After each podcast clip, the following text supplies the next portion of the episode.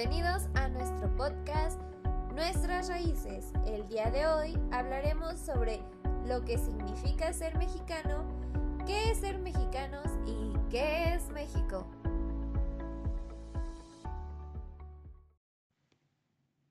Actualmente es difícil contestar esa pregunta. Vivimos en un país globalizado, en el cual sucede un loco fenómeno que sinceramente nosotras no conocíamos hasta hace una clase.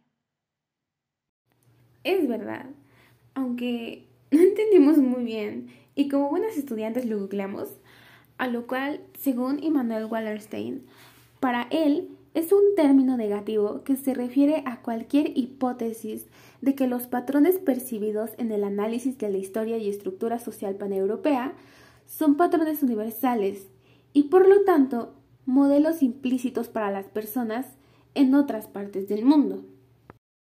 Bla, bla. En otras palabras, lo que entendimos es que las costumbres modales o formas de pensar en Europa han contaminado la prehistórica cultura mexicana. Sin embargo, nosotras consideramos que si bien esto es cierto, existe aún una esencia en nosotros que nos diferencia.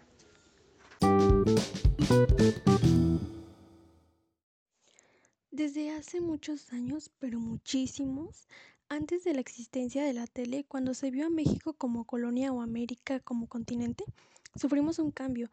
Existió una destrucción de datos importantes de nuestra historia. Espera, espera. No todo fue destruido, sino se lograron guardar ciertas tradiciones, tal es el juego de la pelota por parte de los mayas. Ese donde si perdías, te sacrificaban, o las diferentes lenguas indígenas que se encuentran en extinción.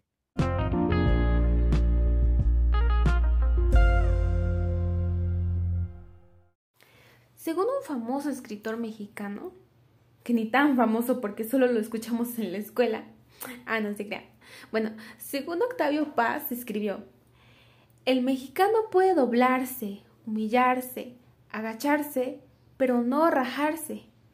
Esto es permitir que el mundo exterior penetre en su intimidad. Para pronto, es que no permitimos que alguien nos dañe o dañe nuestra familia. Desde los tan conocidos e inteligentes mayas hemos sido personas muy arraigadas a nuestras familias, a defenderlos y generar una personalidad propia desde este entorno. Así pues, en nuestra casita y nuestra familia son los que nos enseñan las costumbres y modales que se preservan de, los antepasados, tales como el Día de Muertos, ser amables, cálidos, ceder el paso, entre otros. Nos crecería la nariz si omitiéramos cómo los españoles también han modificado estas tradiciones o nos han infundido otras nuevas como las que involucran la religión cristiana, siendo que nuestros antepasados eran politeístas o nuestro degrado de conocimientos los que quemaron por si no recuerdan.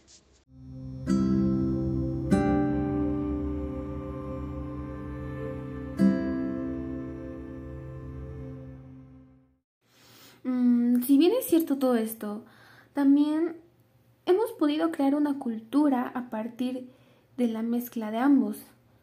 No opinamos que todo es bueno, porque nosotros como mexicanos a veces creemos superiores a los europeos o que todos sus modales son los correctos. Sin embargo, dejando a un lado eso, podemos ver el optimismo que nos caracteriza o lo divertidos que somos y esa fuerza de levantarnos aún pese las peores situaciones, porque no sé ustedes, pero yo he notado que en las peores situaciones, en tres segundos, los mexicanos ya estamos viendo el lado bueno o estamos sacando memes y esos memes están, uff.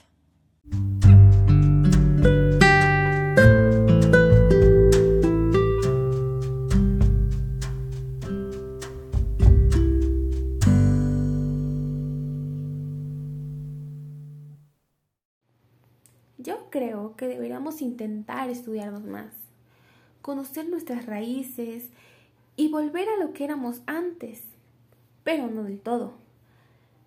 Aquellos años en que fuimos una colonia y aprendimos o modificamos cosas que trajeron los españoles es una parte muy importante de nuestra historia, de lo que somos.